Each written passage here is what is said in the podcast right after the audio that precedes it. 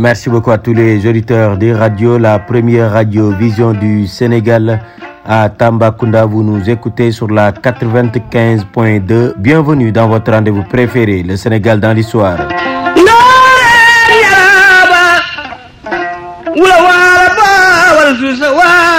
Migi est devant ce micro et dans ce numéro qui est le dernier de la semaine, nous allons regarder dans le rétroviseur pour revenir sur des événements malheureux qui ont causé la mort de plusieurs individus.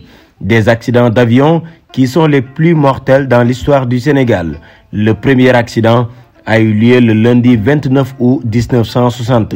Parmi les victimes, Cheikh Hassan Afal, David Diop. L'accident a eu lieu neuf jours après que le Sénégal s'est retiré de la Fédération du Mali pour proclamer son indépendance. Le pays venait donc de vivre son premier accident d'un avion commercial et le plus mortel de l'histoire de son aviation civile. L'avion avait quitté l'aéroport Paris-Orly dans la nuit. À bord se trouvaient 55 passagers et 8 membres de l'équipage. À l'approche de Dakar, aux environs de 6h30 du matin, l'équipe va effectuer une approche à vue sur la piste 12. Infructueuse sera cette première tentative. L'aéronef va remettre les gaz à cause des conditions météorologiques.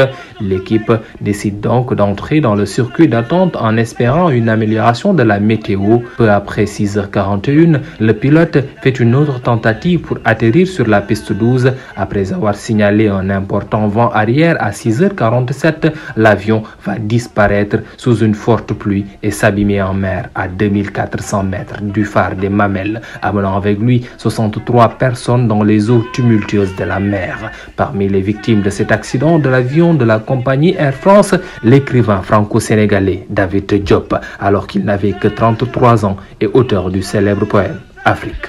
Mon Afrique. Malheureusement, chez Hassan notre pays va connaître d'autres accidents d'avion.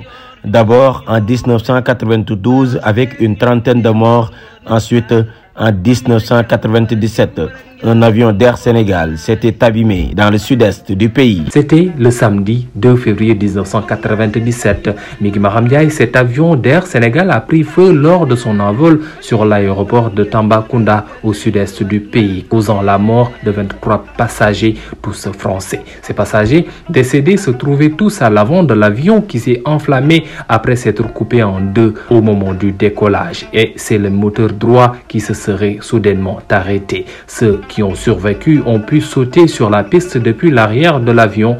Les deux pilotes, dont l'un était le fils du président bissau-guinéen João Bernardo Vieira, figurent au nombre des morts. À leur arrivée à Dakar, les rescapés ont mis en cause la vétusté et la possible surcharge de l'appareil Hawker Siddeley 748.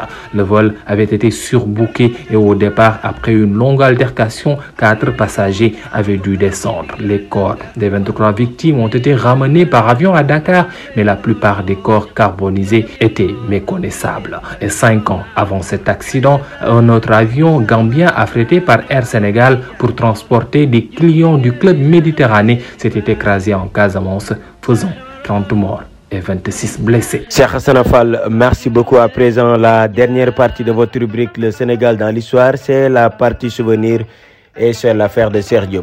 D'abord, le 20 octobre 1891 coïncide avec la création du bulletin administratif du Sénégal suite à la suppression du moniteur du Sénégal et dépendance en 1887. Il cessera d'être imprimé en 1909. Le 20 octobre 2002, Abdou Diouf, ancien chef de l'État du Sénégal, est élu secrétaire général de l'Organisation internationale de la francophonie à l'occasion du 9e sommet de l'organisation tenu à Beyrouth, au Liban. Il succède à l'Égyptien Boutros, Boutros Ghali. Le 20 octobre 2016, Ousmane Tanordien, premier secrétaire général du Parti socialiste, membre de la mouvance présidentielle, est nommé président du Haut Conseil des collectivités territoriales. Le Haut Conseil est une assemblée consultative chargée d'accompagner le processus de développement du territoire. Le 20 octobre 2018 coïncide avec la cérémonie de pose de la première pierre du pont à péage de Marsassoum dans la région de Sédhiou en présence du chef de l'État Macky Sall. D'une longueur de 480 mètres, l'ouvrage qui a nécessité un investissement de plus de 20 milliards de francs CFA devra permettre de désenclaver